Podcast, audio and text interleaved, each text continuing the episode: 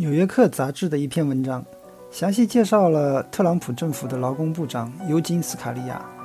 他在任职期间减少了政府监管，一步步地削弱对劳工的保护。在这方面的影响，可能拜登政府需要花几年的时间才能纠正过来。话说，在2010年2月，在奥兰多海洋世界的一次表演中，一位训鲸师被公园里最大的虎鲸拖下水淹死。他的死亡最初被报道为意外事故，但 OSHA，也就是美国劳工部下属的职业安全与健康管理局，随后的调查显示，海洋世界训鲸师遭受严重危害的事件并非孤立，因为之前另外两条鲸鱼在另一个公园也淹死了一名训鲸师。OSHA 于是对海洋世界处以7.5万美元的罚款，并命令他在表演期间要么安装障碍物。要么让训鲸师保持安全距离。海洋世界对 osa 的处罚提出异议。2013年，华盛顿特区巡回上诉法院审理了此案。代表海洋世界的律师辩称 osa 不正当地威胁了海洋公园的业务。这种业务天然要求训鲸师和虎鲸有密切的接触。这就好像联邦政府告诉美国橄榄球联盟说，必须结束在球场上的密切接触。况且。海洋世界已经有了消除风险的训练规程。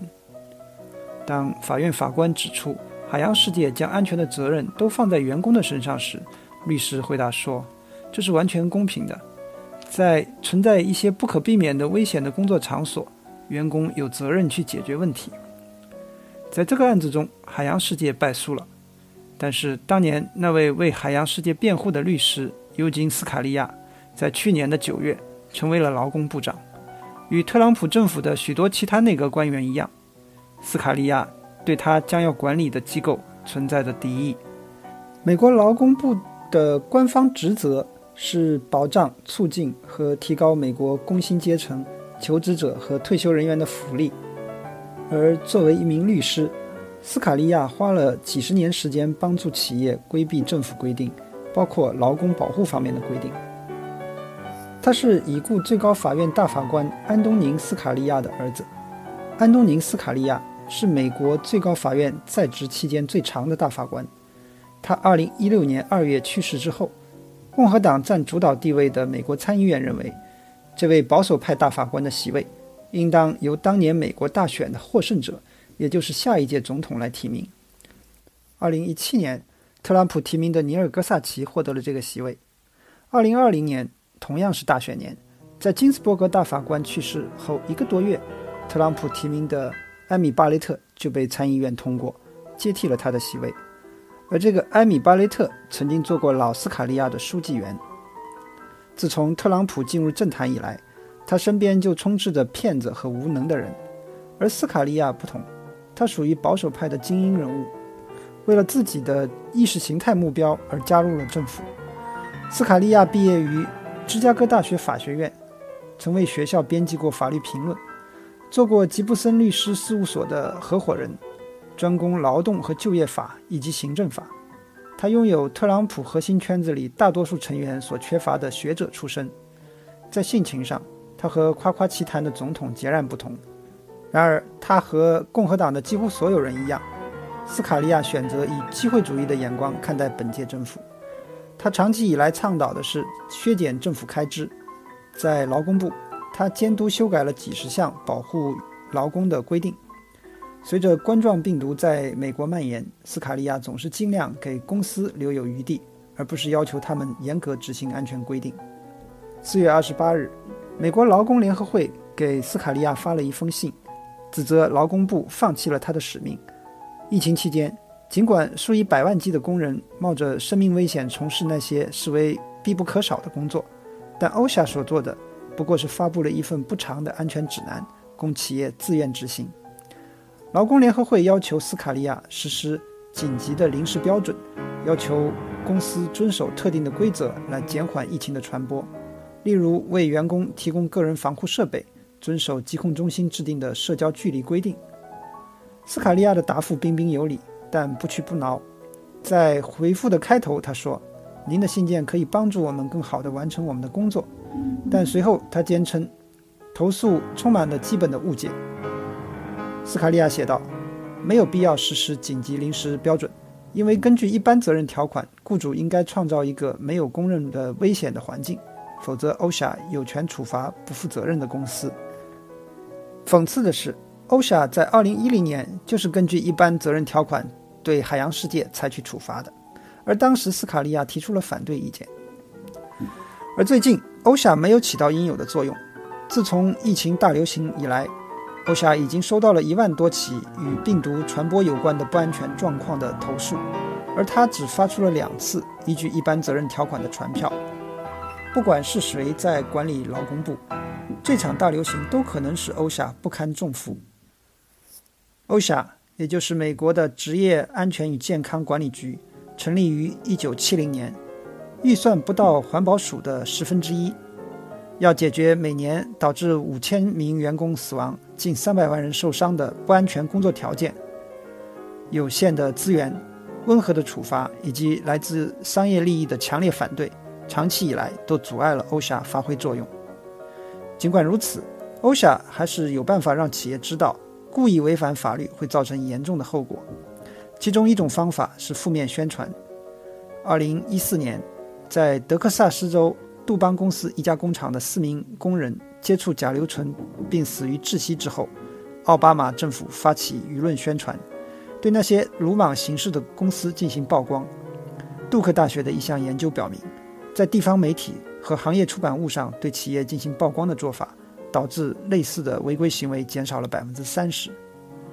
特朗普政府则草率地结束了这一项政策。尽管成千上万的工人感染上了新冠肺炎，现在的欧夏也没有站出来呼吁加强劳动保护。他们还明确告诉雇主，他们发出的关于新冠疫情下的员工保护建议中没有一条规定了新的法律义务。这种松懈的做法反映了本届政府一贯反对监管的立场。特朗普上任时宣布，所有的联邦机构每增加一项新的条例，必须撤销至少两项。去年十二月，在斯卡利亚作为劳工部长接受福克斯新闻的第一次采访中，他就说：“总统从第一天起就致力于监管改革。我们现在看到这个充满活力的经济，也就不足为奇了。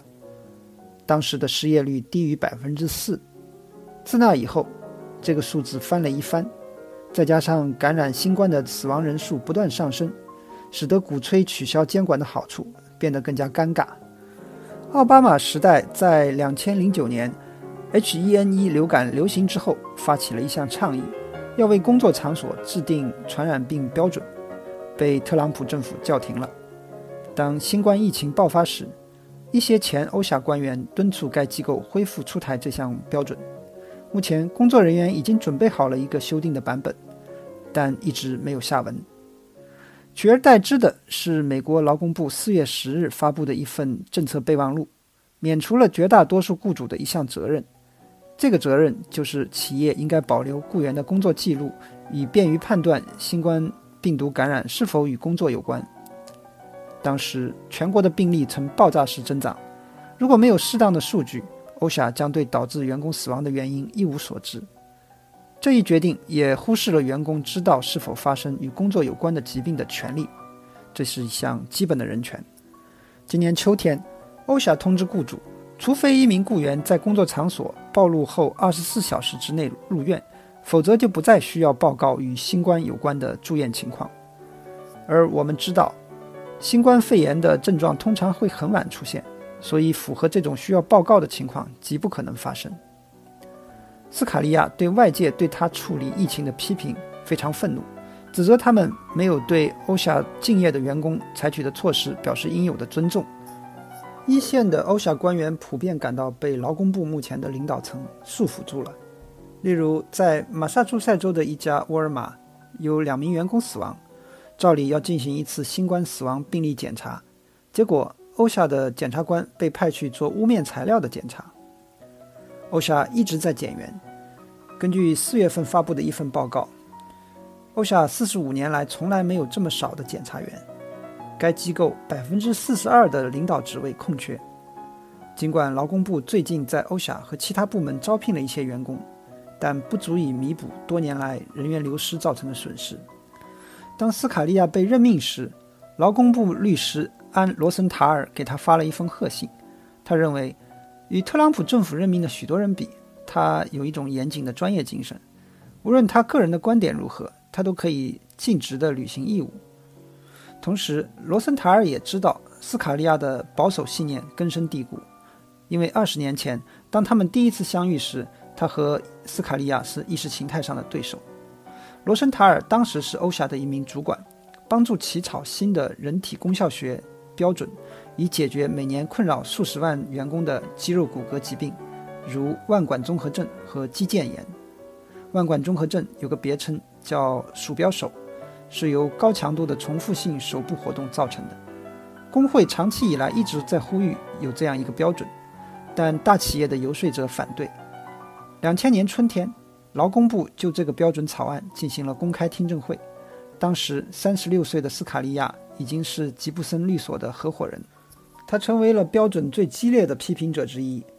当目击者为支持欧夏的条例草案作证时，斯卡利亚和另一位吉布森律所的律师。轮流盘问他们，提出尖锐的问题。他在事后撰写的一份报告中说：“人体功效学是蠢事，并称所谓的肌肉骨骼疾病更多的与社会心理因素相关，比如工人是否喜欢自己的工作，而不是与搬运重物和其他职业风险相关。”尽管斯卡利亚将人体功效学视为垃圾科学。但他还是担任了 UPS 等公司的法律顾问，而这些公司采取了健全的人体功效学管理的程序，来保护员工免受伤害。就像石油公司一样，一方面他们公开否认气候变化的科学证据，一方面私底下又会接受其理论的有效性。斯卡利亚并没有成功的阻止欧夏推出人体工程学标准，这个标准在两千年十一月正式公布。据当时预测。这项规定将保护多达四百五十万名员工在接下来的十年里免受重复性劳动的伤害。但是，在小布什就任总统两个月后，国会的共和党人推翻了这一标准。这一举动得到了美国功效学全国联盟的赞许。代表游说团的律师之一就是尤金·斯卡利亚。此后不久，布什任命斯卡利亚担任劳工部首席法律顾问。参议院的民主党人试图通过推迟确认投票来阻止这一任命。布什最后给了斯卡利亚一年的临时任命，并最终任命他为劳工部代理律师。令人惊讶的是，斯卡利亚变得擅长于执法。他支持欧夏继续进行人体工程学检查，并对违规企业下达传票。斯卡利亚显然也让他的老板赵小兰感到了意外。赵小兰当时是劳工部部长。两千年，木匠工会中的一个受排挤的小团体向劳工部提起诉讼，要求迫使工会开放其地区委员会进行选举。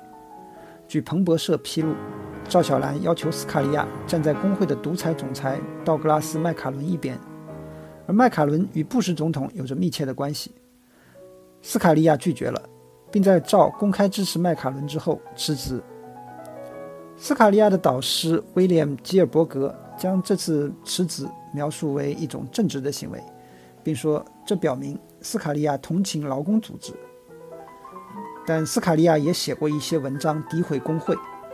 在两千年为《华尔街日报》撰写的一篇专栏文章中，他将欧夏提议的人体工程学标准描述为对工会领导人的一个重大让步。他们知道人体工程学的监管将迫使公司给予更多的休息时间，放慢工作节奏。然后雇佣更多的工人。作为一名企业律师，斯卡利亚已经多次妨碍了工人争取福利或者维护权利。两千零五年，他代表沃尔玛处理的一起案件，法官驳回了马里兰州的一项法律。这个法律要求大公司至少将工资总额的百分之八用于医疗保健。四年后，他帮助说服了一家法院，认为应该阻止残疾员工联合起来对 UPS。提起违反美国残疾人法的集体诉讼，要求工人们必须单独投诉。吉布森律所在保护公司免受此类民事诉讼方面发挥了主导作用。十年前，吉布森律所曾为沃尔玛辩护，控方是一群声称薪酬存在系统性性别歧视的女性员工。2011年，该案被最高法院驳回。这是一个里程碑式的五比四判决，使得工人们以后更难提起此类诉讼。最终表决的多数派意见，就是由老斯卡利亚撰写的。尤金·斯卡利亚的崇拜者和批评者都承认，他有说服法院推翻政府法规的天赋。在2008年金融危机之后，斯卡利亚成功地挑战了联邦稳定监督委员会的权威性。这个委员会的成立是为了判断哪些机构可以被认定为大到不能倒。他们将大都会人寿认定为具有系统性风险。斯卡利亚认为，抛开别的不说，至少该委员会没有收集到足够的数据来评估大都会人寿在金融压力下的脆弱性。他还多次挑战了国会在2010年通过的多德弗兰克法案的关键条款。这个多德弗兰克法案是次贷危机之后奥巴马政府的金融监管改革的一部分，其中包含三大核心内容：一个是扩大监管机构的权利，允许分拆陷入困境的所谓大到不能倒的金融机构，和禁止使用纳税人的资金救市，可以限制金融高管的薪酬；第二个是设立新的消费者金融保护局，赋予其超越监管机构的权利。全面保护消费者的合法权益。第三是采纳所谓的沃克尔规则，即限制大金融机构的投机性交易，尤其是加强对金融衍生品的监管，防范金融风险。斯卡利亚的成功往往来自于他对政府规则的细致审查，以及他说服法官的能力。他以政府部门没有对法规进行严格的成本效益分析为由，让法官们相信。这些政府部门的做法是武断和任性的。保守派一直在要求政府机构进行成本效益分析，以确保法规的合理性和有效性。而批评人士则认为，这样做的真实目的是迫使各个政府部门浪费时间进行详细评估，放慢法规制定的过程。因为担心被斯卡利亚起诉而导致法规无效。美国证券交易委员会的官员甚至曾经放弃制定一项新的规则。一些批评人士则将斯卡利亚在法庭上的成功归功于雇佣他的商业企业的财大气粗。当商会起诉证券交易委员会时，一方几乎拥有无限的资金，另一方只有一些疲于奔命的公共律师。斯卡利亚还拥有选择案件审理场所的奢侈待遇。在德克萨斯州联邦地方法院等友好的场所提起诉讼，这些法院堆满了保守派的法官，他们和他一样对监管怀有敌意。斯卡利亚认为取消规章制度有益于社会。去年十一月，在联邦党人协会的一次演讲中，他吹嘘特朗普政府每增加一条就会削减至少八条法规。斯卡利亚提醒听众，詹姆斯·约翰逊当年。就曾经蔑视那些阻止企业和劳工在不受干涉的情况下取得生产成果的商业枷锁，但解除这些枷锁对斯卡利亚和他的公司客户来说也是非常有利可图的。自从多德弗兰克法案通过之后，华尔街的大公司非常慷慨地资助各种扼杀金融改革成果的努力，而斯卡利亚在破坏这些法规方面发挥了很大的作用。四月份。芝加哥一个麦当劳餐厅员工向欧夏提出投诉，餐厅没有告知其他员工一名雇员已经被检出新冠阳性，也没有要求进行自我隔离，而且后处理没有遵守社交距离规则。员工要求欧夏立即派人进行现场检查，经过两次投诉，欧夏始终没有安排检查。到五月份，又有三名员工感染病毒后，员工向芝加哥公共卫生部提出投诉。指出，他们向欧莎提出的上诉没有结果。与欧莎形成鲜明对比的是，库克县巡回法院对当地四家麦当劳门店发出了初步禁令。十月五日，哈佛人口与发展研究中心发布了一份报告，研究了为什么美国新冠肺炎的人均死亡率比德国高五倍。论文发现，在全国各地每天向欧莎提出投诉的数量。与大约十七天后当地的死亡率峰值之间存在的相关性。调查结果表明，加强国家的安全标准以及联邦政府更有力的执法，可以减轻病毒在工作场所，进而在整个社区的传播。对此，劳工部的发言人说，这项研究并没有证明死亡人数的增加是由于欧夏回应投诉的工作方式造成的。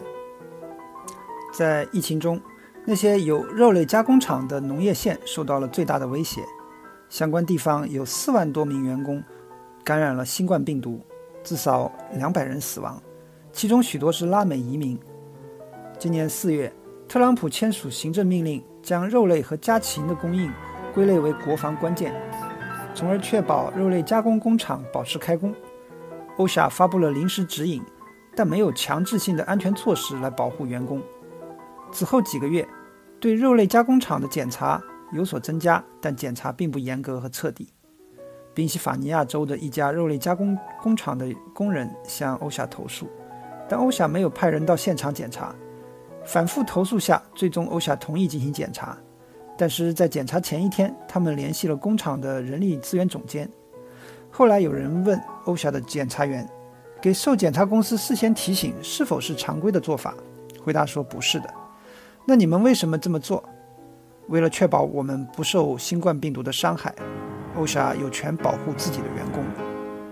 很显然，那个肉类加工工厂的工人则没有这项权利。今年九月，欧夏对两家屠宰场进行了轻微的处罚。位于南达科他州的一家斯密斯菲尔德工厂，有四名员工死亡，大约一千两百人受到感染。被处以一万三千四百九十四美元的罚款。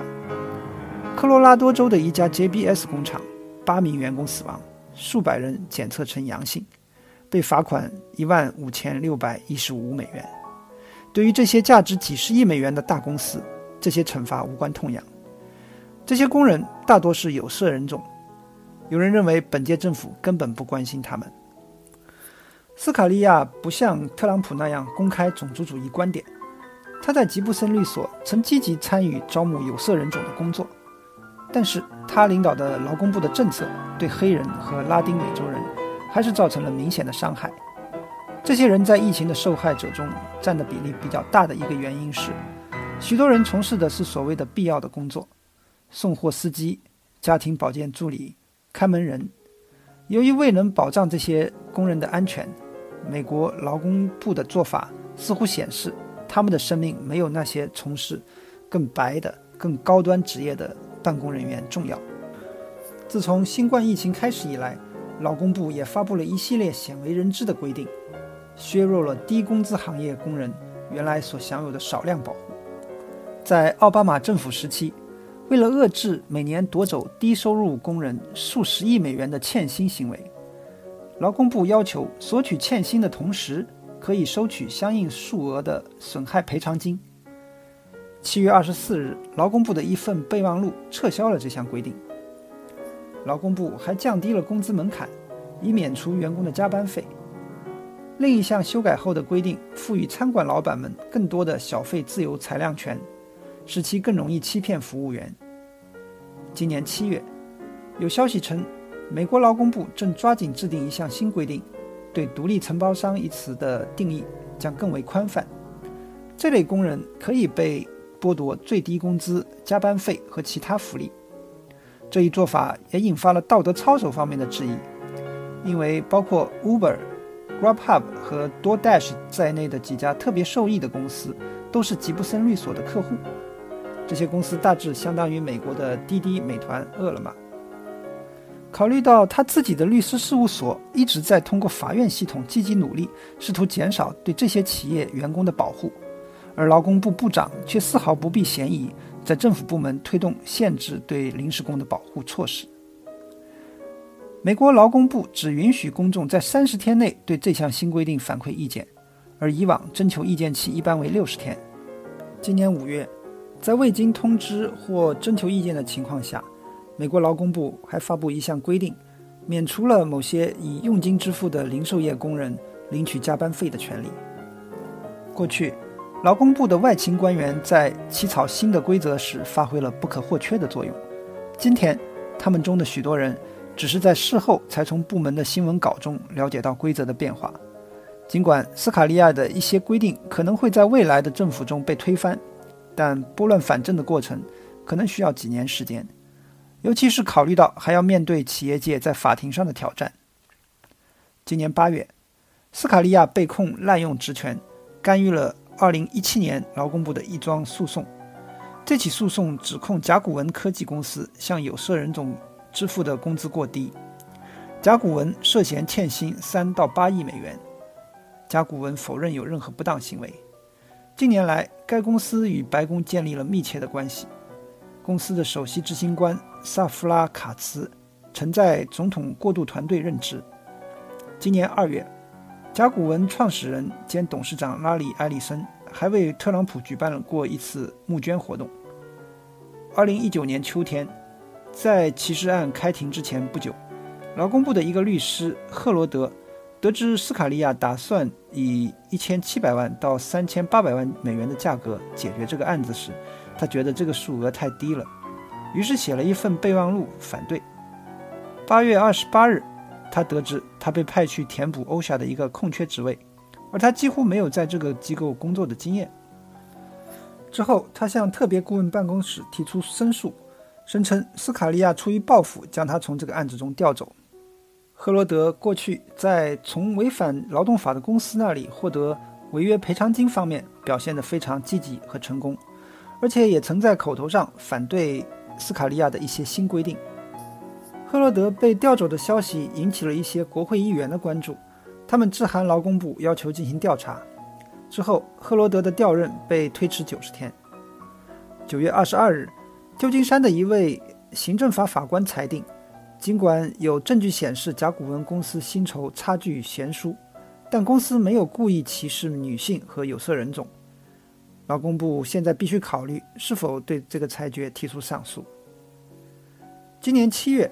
斯卡利亚访问了俄亥俄州的哥伦布市，参加了一个小组讨论，重点讨论了新的美墨加贸易协定的好处。随后，美国劳工部的网站上贴出了这个活动的照片。照片显示，除了他一个人之外，所有与会者都戴着口罩。在最近的一次支持最高法院提名艾米·巴雷特的白宫活动中，斯卡利亚也没有戴口罩。到目前为止。他的新冠肺炎检测呈阴性，他的妻子参加了那次活动，检测呈阳性。特朗普在嘲笑口罩几个月之后，最近也感染了新冠肺炎。与特朗普不同，斯卡利亚可能并不怀疑应该听从科学专家的意见，去了解病毒的性质以及如何防止其传播。然而，他却允许自己在特朗普的反科学运动中被用作道具。美国劳动力市场特别容易受到新冠疫情的影响，原因之一是，美国是唯一没有全民带薪病假的西方发达国家。今年三月，国会通过了《家庭优先冠状病毒应对法案》，对人数不足五百人的私营企业员工提供带薪病假和医疗假，做出了部分的补救。几周之后，美国劳工部颁布了一项规定。缩小了享受这些福利的资格范围。根据斯卡利亚的规定，如果雇主认为雇员不需要为他们工作，他们可以拒绝给他们带薪病假，不需要任何文件证明雇主的决定是合理的。在国会法律排除医务工作者和应急响应者的基础上，斯卡利亚的规定还扩大了医务工作者的定义，囊括了从与医院签订合同的公司到提供医疗保健指导的机构。根据检察长办公室的审计发现，这种做法超出了联邦法律给予劳工部的权利。讽刺的是，当他是一名律师时，斯卡利亚也经常指责联邦机构越权。八月三日，美国地方法院法官保罗·欧特肯撤销了斯卡利亚的这项限制。一个月之后，另一名法官否决了斯卡利亚三月份颁布的一项法规。那个法规缩小了像亚马逊和麦当劳这样的企业需要因为他们的分包商侵犯工人权利而承担责任的情形范围。这也表明，斯卡利亚其实并不反对政府出台规定，只是反对出台那些与他的理念相冲突的规定。他对给工人增加成本的新规定倒是很满意。随着各州开始重新开放经济，员工们担心回到不安全的工作场所。今年五月。一家名为 SHRM 的人力资源公司的主管贝利·伊格尔，被要求重返办公室复工。伊格尔担心感染他的两个女儿，要求允许他继续远程工作。两周之后，他被解雇了。而他最近几年的业绩评价都是优秀，还经历了几次升职。另外三名表达了类似担忧的员工也被解雇了，其中包括两名先前有健康问题的员工。确保员工不因从事某些受保护的活动而受到报复，这是劳工部，尤其是欧霞的一项重要职责。该部门负责执行二十多项法定的举报人规定。在奥巴马政府期间，大卫·麦克尔斯成立了一个联邦咨询委员会，以加强欧夏的举报计划。特朗普当选之后，这个委员会被解散。自此，举报人保护办公室就再也没有领导人。五月份进行的一项调查显示，八分之一的员工意识到雇主可能会对其公司提出健康和安全问题的员工采取报复行动。调查发现，黑人员工遭到此类报复的可能性是白人员工的两倍多。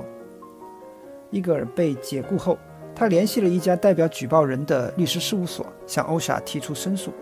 结果发现，斯卡利亚是 SHRM 公司首席执行官的朋友。他还曾被安排在三月份的一次 SHRM 的活动上担任主旨演讲人。今年七月，欧夏的一位官员打电话给伊格尔，威胁他撤回投诉。今年五月，欧夏的副局长洛伦·斯威特在众议院劳工保护委员会前宣称：“你找不到比劳工部长更好的保护举报人的代言人了。”而一项审计报告显示，这个说法是错误的。尽管举报投诉在疫情期间猛增，这个机构仍然有五个检举调查员的职位空缺，限制了欧夏处理案件的能力。看来，斯卡利亚还是关心华盛顿是如何看待他作为劳工部长的履历的。一些人推测他怀有更大的抱负，希望被任命为联邦法官，最终成为最高法院的法官。与此同时，斯卡利亚也不遗余力地取悦他曾经担任公司律师的客户。在斯卡利亚的成本效益计算中，没有考虑到公共利益。最能说明这一点的，莫过于他卷入了一场有关劳工部的一个规定的争论。该规定要求财务顾问就客户的退休资产向客户提供最符合客户利益的建议。过去有一种利益冲突，经纪人总是有动力去把老年退休人员的资产投入到高风险的投资，这样做每年可能会让退休人员损失数十亿美元。这项于2016年通过的规定，目的就是消除这种利益冲突。当时在吉布森律所的斯卡利亚抨击这项规定是监管哥斯拉，他和其他人代表美国商会在法庭上多次提出质疑，法院四次驳回这些质疑，但斯卡利亚最终在保守的第五巡回上诉法院胜诉。考虑到斯卡利亚在推翻这项规定中所起的作用，一些人认为。他在担任劳工部长期间会回避此事，但他没有。今年六月，美国劳工部提出了一项新规定，其中充满了漏洞，这将使财务顾问们能够继续推荐为他们带来高佣金的产品，同时让退休人员面临风险。这个结果并不令美国消费者联合会投资者保护主管芭芭拉·罗帕感到意外。他说。劳工部长实际上已经成了雇主的秘书。斯卡利亚部长以前的客户应该对他很满意。